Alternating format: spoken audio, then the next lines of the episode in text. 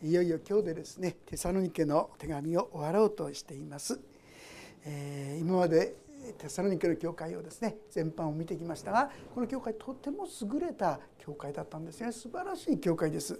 この一章のところもちょっと読んでみますとですねこう書いてありますね。一章の二節の途中からですけどもなぜならあなた方の信仰が目に見えて成長しあなた方全ての間で一人一人に相互の愛が増し加わっているからです。とかですね。4節の後半ではあなた方が全ての迫害と困難とに耐えながらその従順と信仰と保っていることを誇りとしています。なんてですね。ここでできます。素晴らしい教会ですよね。火の打ちどころのない教会と言っても良いくらいかと思うんですよね。でも現実にはパウロはこの教会に憂いを持って心配してこの手紙を書いたんですね。その具体的な内容が今読んだところ特にここはもう最後是非このことは間違いないで忘れないでほしいということでパウロはちょっとですね今までにない厳しい口調でここに出てくるわけですよね。個別のことを言うとですねよく分かりにくいんで、まあ、大きな意味で結局これ何を言いたいのかっていうことなんですけどね。それは、まあ、教会が目指すべきことそれは愛し合うことですよね。私の教会も愛し合うこと。そして願くは愛が見える教会になりたいってこう思っています。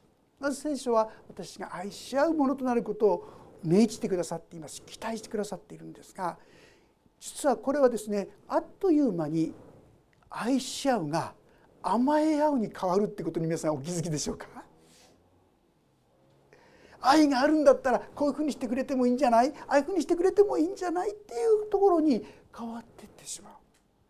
そうすると似てるんですが全く違う形なんですよね。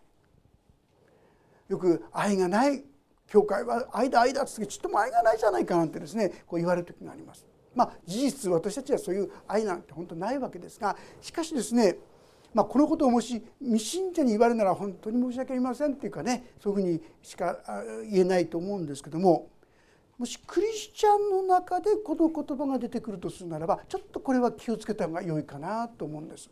それどういうことかって言いますとまさしくここに現れていることなんですよね。愛し合うことなのか甘え合うことなのか聖書は愛し合いなさいと語っていますが甘え合いなさいとは語ってないんですよね。かえって甘合うただそういう人たちが集まってきたら教会はですね 非常に悲惨な場所になりますよね。お互いにあれしてくれないこれしてくれない愛がない愛がないそういうとこになってしまいます。そうではなくて一方アガペーの愛というのは与える愛ですよ。受ける愛ではなくて与える愛これだけ考える与える愛だけ考えたらば思いがけずに何かいただくと「あありがとう」っつって感謝できます。受けるのが当然と思ったらこれが不満になってつぶやきになっちゃいますよね。私はちょっと似てるんだけどそこを気をつけましょうねそんな意味合いがここにあるかなと思います。具体的にちょっと読んでいきたいと思いますが3章の6節からお読みします。兄弟たちを主イエスキリストの皆によって命じます。締まりのない歩み方をして私たちから受けた言い伝えに従わないでいる全ての兄弟から離れていなさい。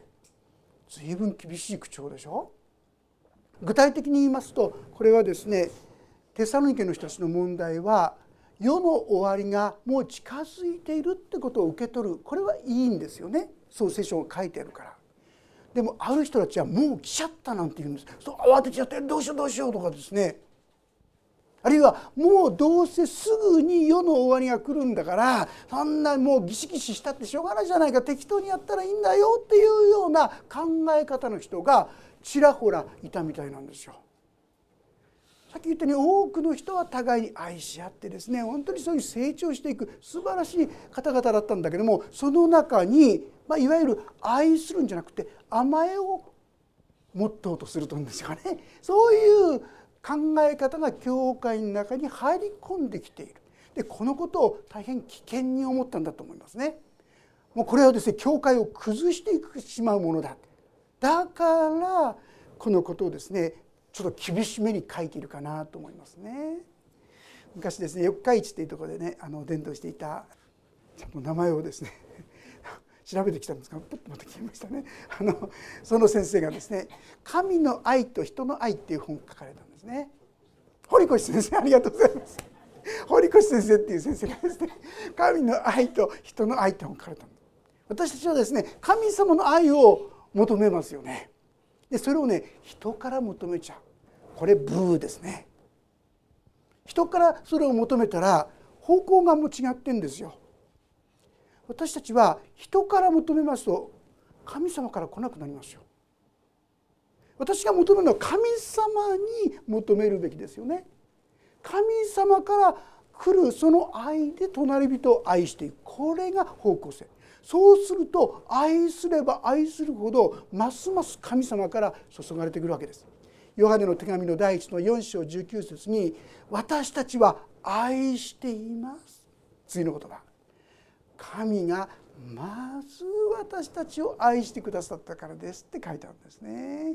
ここを揺るがしちゃいけないんですね。神が愛してくださった。だからその愛をいただいて私たちも隣人に愛はないんだけど神様の愛が分かった分だけ隣人に愛を注ぐことができるようになると思いますね。私が求めるのは神の愛だけ。人の愛を求め始めますと神様からの愛が来なくなってしまって皆さんの中にはつぶやきや不平やイライラやそんなものばかりになっていってしまう危険があると思います。彼らはですねどういうことか自分たちはもう神様求めてるんだからって言ってですねちょっと何て言うかここに締まりのない生き方っていう表現されてますね締まりのない生き方をするようになっていったわけです。7節のところにどのように私たちを見習うべきかはあなた方自身が知っているのです。あなた方のところで私たちは締まりのないことはしなかったしってこう言ってます。パウロはですねどうしたか覚えてますか？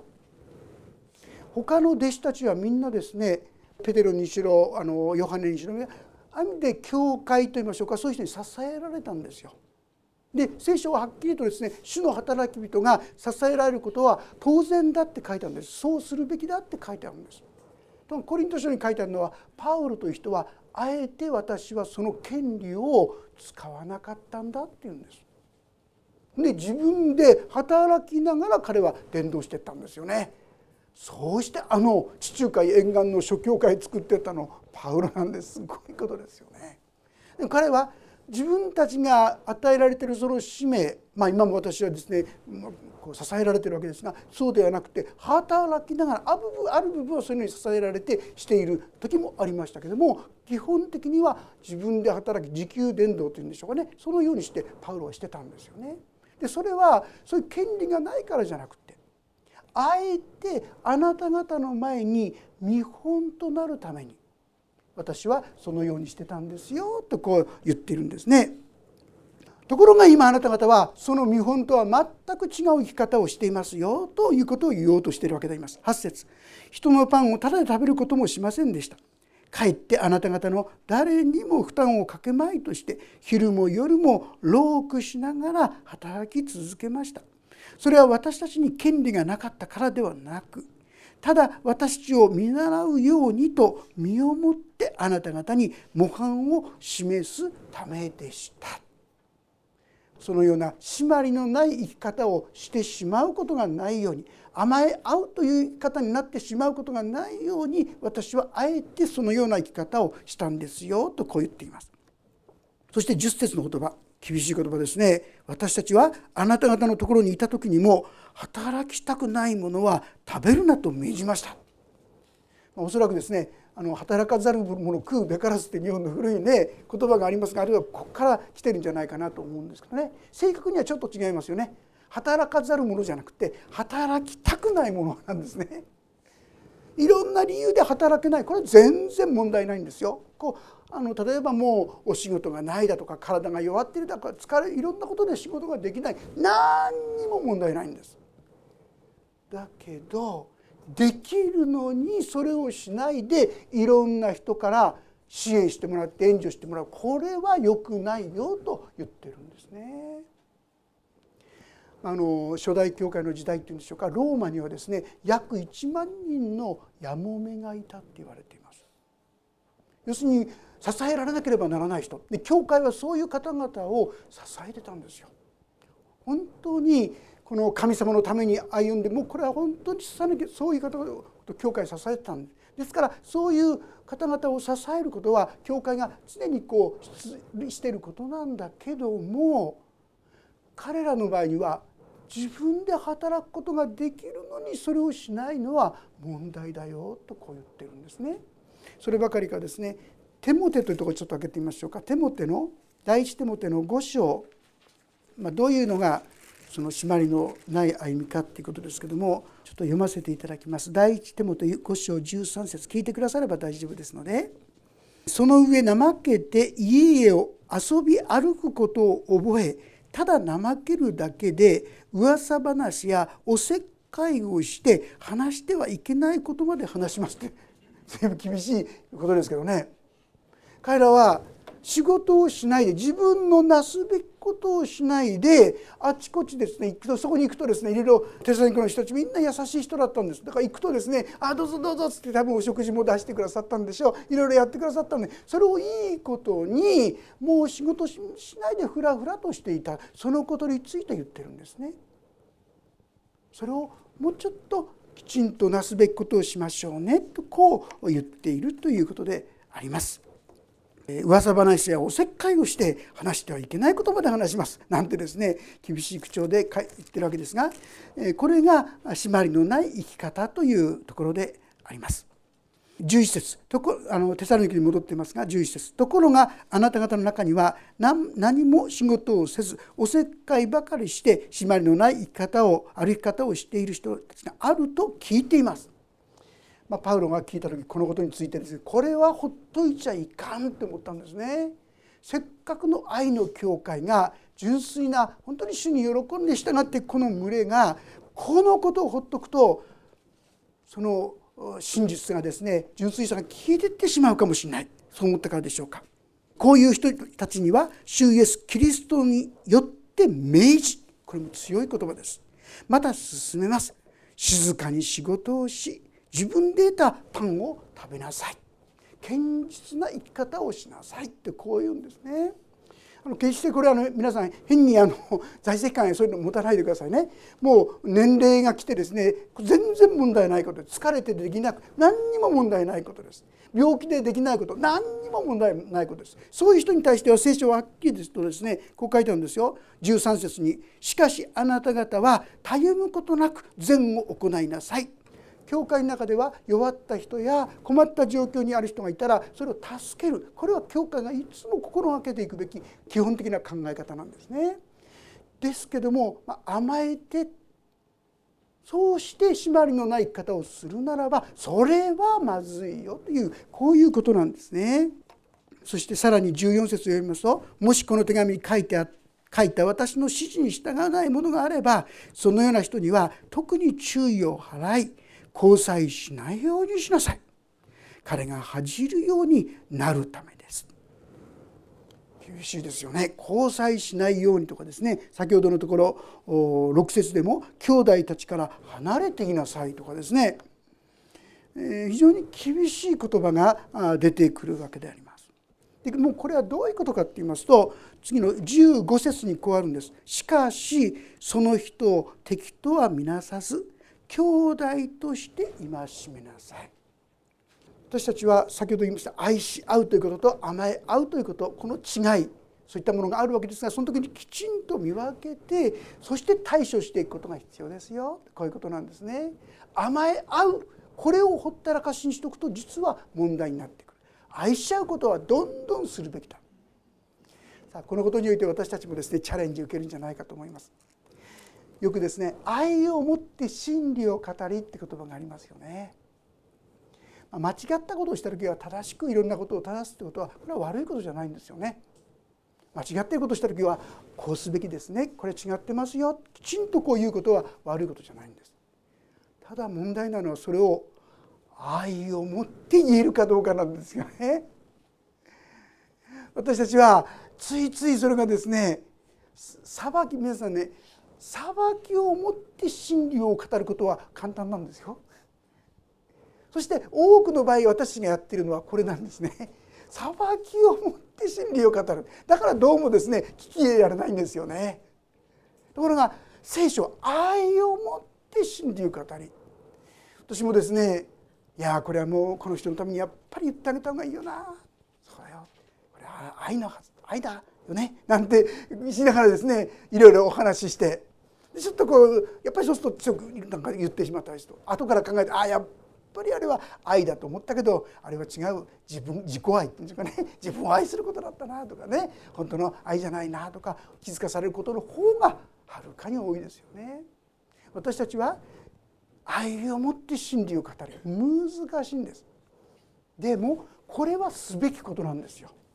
真実は真実として語るべきなんです私はそこら辺もオブラートかぶせちゃう危険がありますね。まず本物の愛をいただいて愛によって語る。また愛によってお互いにそれを受け止め合っていく。こういうことができたら教会はぐんぐん成長していくと思いますね。この豊かな素晴らしいものになっていくんじゃないかと思います。私はあの北海道にいた西村久三さんってご存知ですか？愛の記載っていう本がですね三浦綾子さんによって書かれましたけども本当に素晴らしい人みたいですよね。学校の先生をしたりですね西村っていう洋菓子店をですね作ったりしたんですが三浦綾子さんもこの人によって信仰がですね養われてったって言っても良いと思います。ね愛をいただいたって言ってもいいと思うんですがこの西村さん結構厳しくですね言うんですね。いろんな人に学生たちとかいろんな人にもですね結構厳しく言うんです。でも彼にはですね必ず枕言葉っていうんでしょうかねそれがあったって言います。それはね「いや俺も同じなんだけどね」って言うんだそうです。自分ができてるわけじゃないしこんなこと言えるってことじゃないんだけどでもお前それはダメだってね厳しく戒めるんだそうです。そしてその怒られた人がね彼が亡くなってからね20年。っても40年経ったでしょうかね。経ってもですねみんなそのことを懐かしく記念会やっても400人の人が集まるっていうんですね。この方のね。もう何年も経ってからですけどね。でそのいうのがですね口々に怒られたことを誇りにしてるんですね自慢して「俺はこうやって怒られた。私はこうやって怒られた」そこには本当に愛が感じる。あったかい。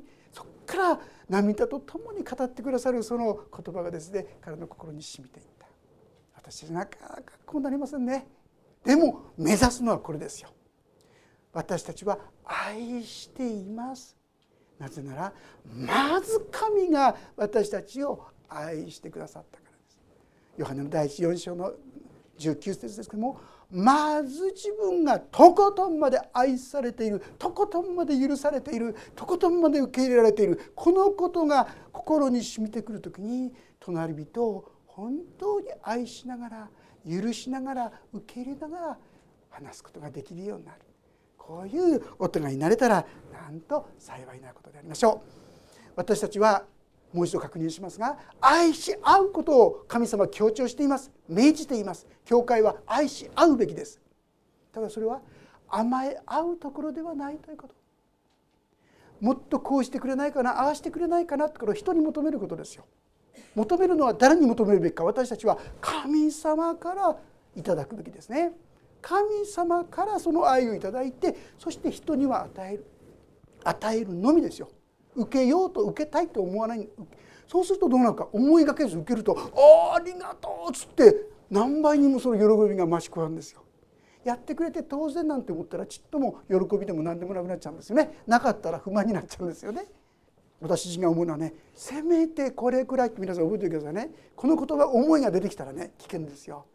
せめてこれくらいっていう思いが来るとそのせめてがちっぽくじゃなくなっていくんですよどんどんどんどん増えてってとてつもないものことをですね求めてたりするんですね。人に求めたら皆さんはっきり言ったらどんなに優しくどんなに素晴らしいと思っても人は皆さんそんな愛なんかないですよ。あると思ったのは錯覚ですよ。もし本当にですねそこに行くとつまずきますよ。本当の愛は神様にしかありません。人からのものは偽物なんですよ。せめて神様の愛を受け取った人だけこの人には見返りを求めない愛がそこに出てきますよ。見返りを全く求めない愛。だからその人も受けた人もあまりこうそのことで重荷になる必要もともと私が持っていると思うものはこれは腐った愛であって本物じゃないんですよね。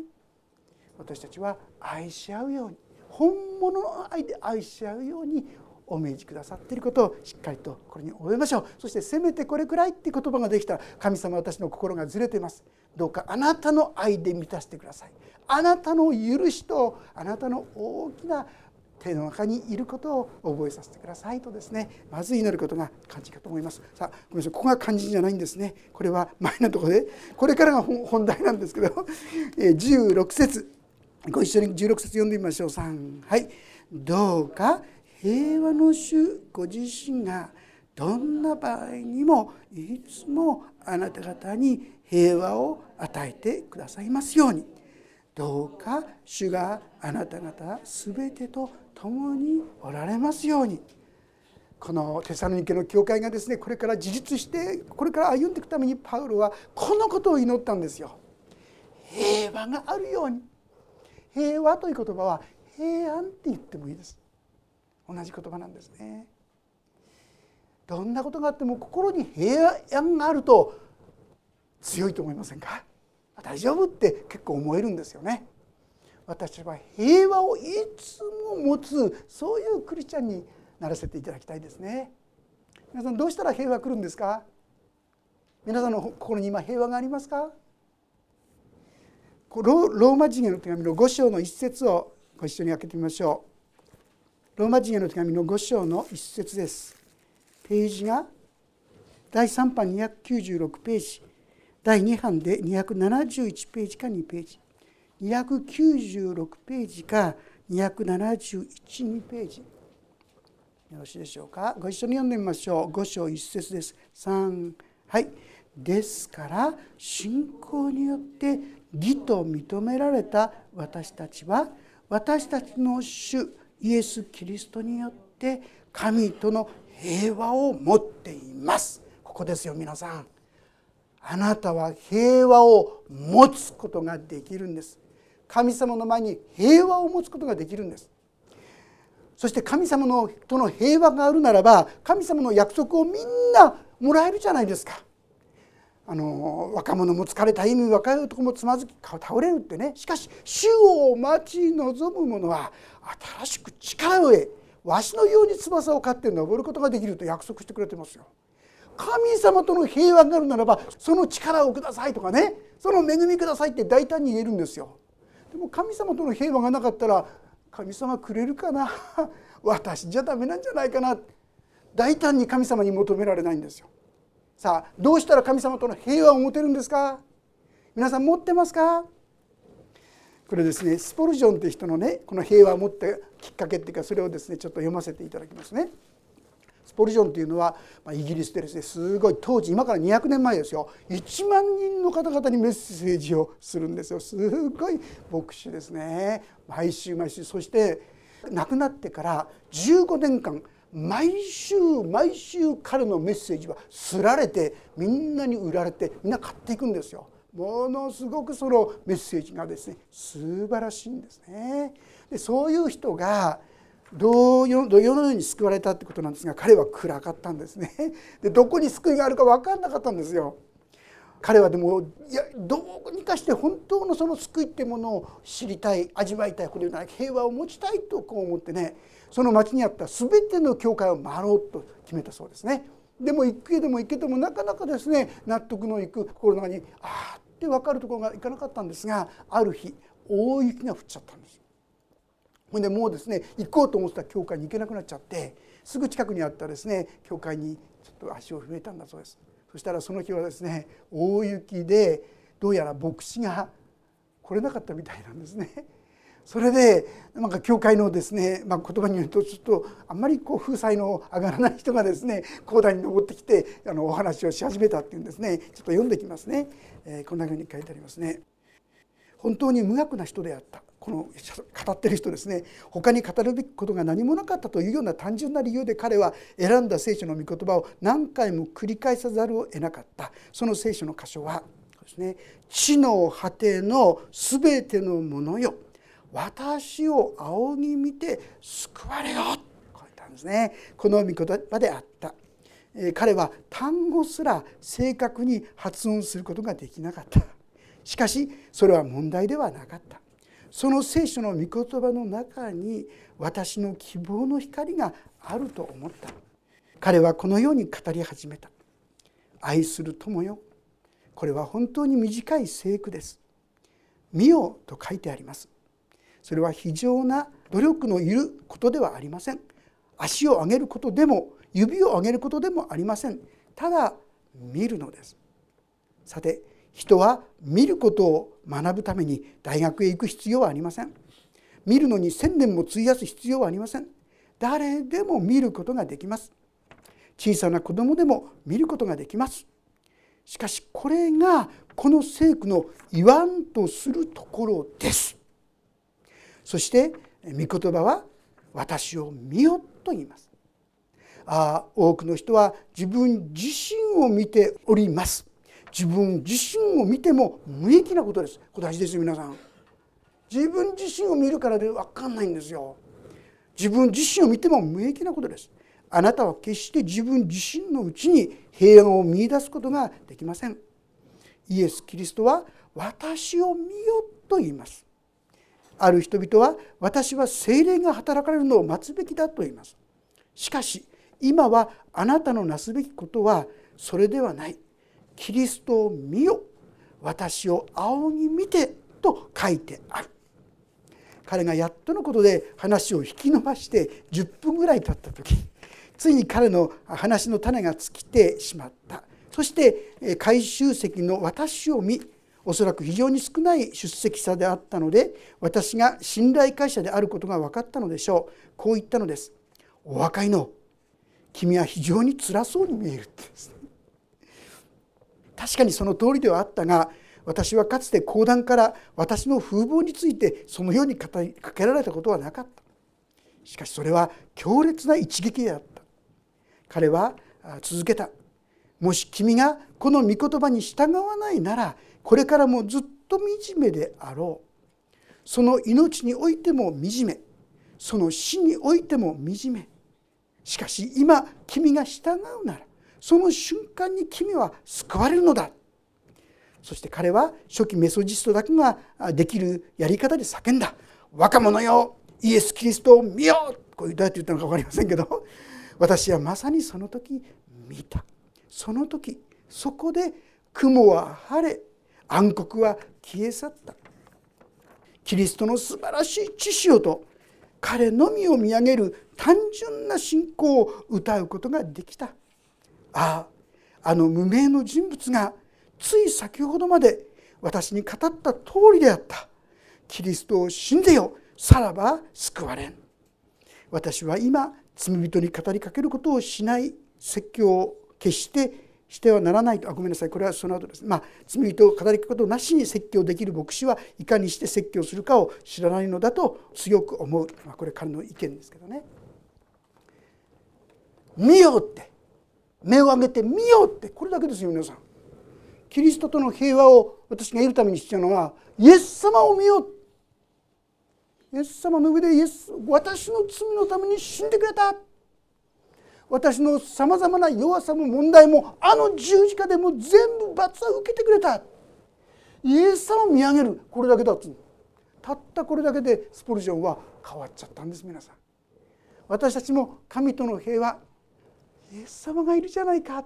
自分を見て自分がこんな汚いから弱いからダメだから関係ない。イエス様見たらあなたがどんなに弱くても汚くても惨めでもイエス様には救う力があると信じることができる。これで十分なんだ。これでもうあなたは神様との平和を持っているんです。でももう一箇所開けていただきたいんですが今度ピリピ書。ピリピ書の4章。ピリピ書の4章の6節7節もご一緒に読んでみたいと思います。ページが387ページ第3版。第2版で354ページか5ページ。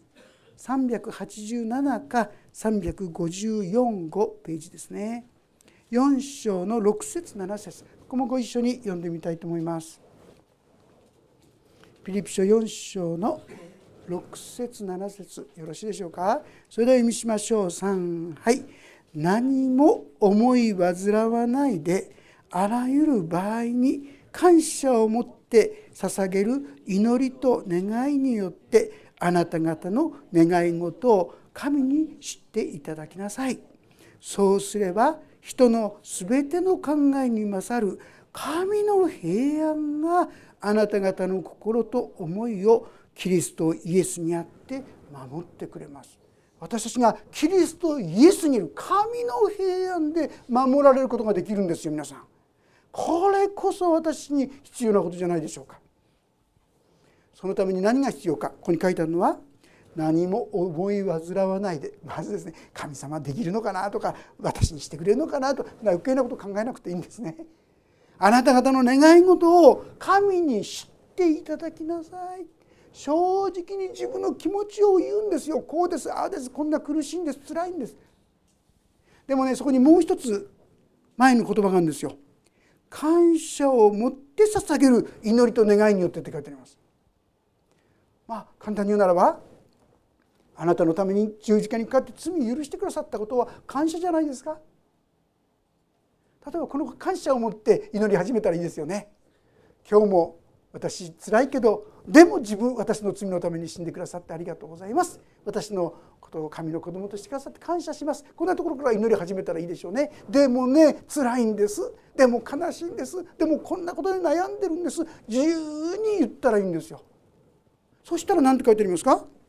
そうすれば人のすべての考えに勝る神の平安。私がああしたらいいこうしたらいいってよいろんなこと関係段取りを立ててですねいろそんなことじゃないそれを超えた神の平安があなた方の心をキリストイエスにあって守ってくださいますってこう言うんです皆さん。私に必要なのはこのこと。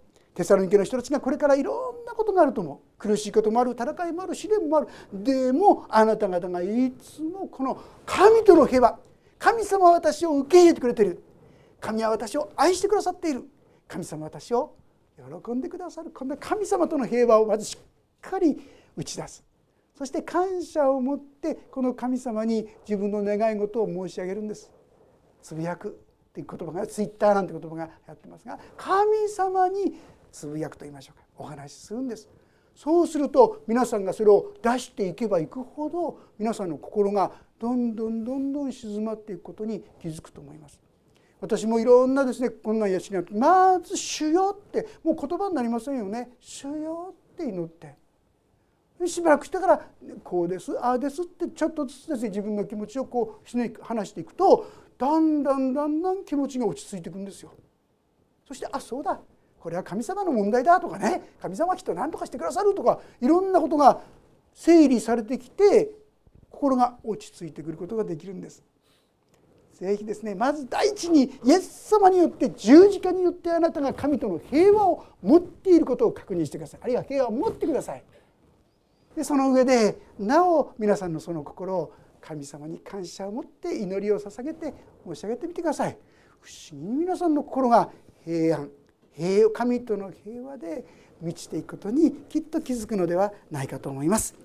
そして主があなた方全てと共におられますように、まあ、手探りに戻ってますけどね。これもイエス様が一緒ならどこにいたって大丈夫じゃないか。よくよく考えたらそうでしょう。どんな強い人よりもどんなに強いお金や物よりもイエス様が一緒だ。パウロはそのことを祈ってくださっています。17節パウロが自分の手で挨拶を書きます。これは私のどの手紙にもある印です。これは私の手紙の書き方です。どうか私の主イエスキリストの恵みがあなた方全てと共にありますように。当時ですねパピルス紙っていうのはねちょっと書きにくかったんです。ですからこういう手紙なんかでもパウロはですね初期初期係そういう人に書かせたんです。で難しく書きます。ただ本当にパウロが書いたんだよってことを明かすためにパウロがサインするんですね。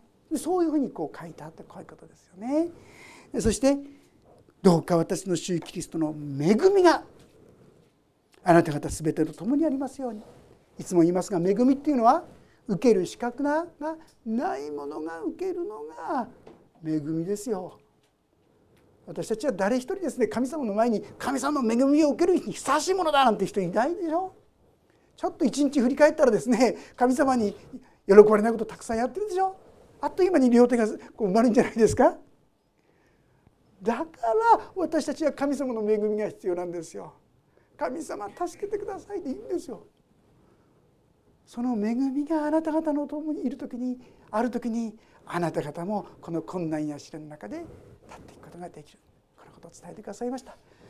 恵みがあなたと共にある。このことも忘れないでください。あなたの心を平和で満たしていただきましょう。そしてあなた方の心を打ち明けて神様から神の平安と言われるもの。そういうものをしっかりと本当に味わわせていただきましょう。そしてそうだ。私にも恵みがあるんだ。このことを忘れないでいただければ。そう思います。スポルジョンのように単純にイエス様を見上げてこの恵みの世界に共に入っていきましょう。お祈りをいたします。恵み深い神様あなたは何と考えられないことをなさったでしょう。ただ見るだけでただ見上げるだけで救われる。でもそれは事実です。スポルジョもそうでした。難しいことをあれこれ考えてそうではなくてその全てを担ってそしてもう全ては終わったと言ってくださるイエス様をいつも見上げさせてください。そしてあの問題この問題この苦しみあの苦しみどうか神様本当に一つ一つそのまんまお話しできるように。あなたはその時に神の平安で満たしてくださるとあります。主よそのようにしてください。ついつい面倒くさかったりこんなことまで思ってしまいますがどうかそうではなくてどんなとこにでも共にくだいてくださってそして守ってくださるというあなたを見上げてそのように祈りそして近づきこの恵みを受けていくことができるようにお願いします。恩典に委ねます。主イエス様の皆によって祈ります。アーメンもうしばらくそれぞれにご自分の言葉で応答の祈り本当に自分の苦しみや悲しみもそのまま申し上げる時をしばらく持ちたいと思います。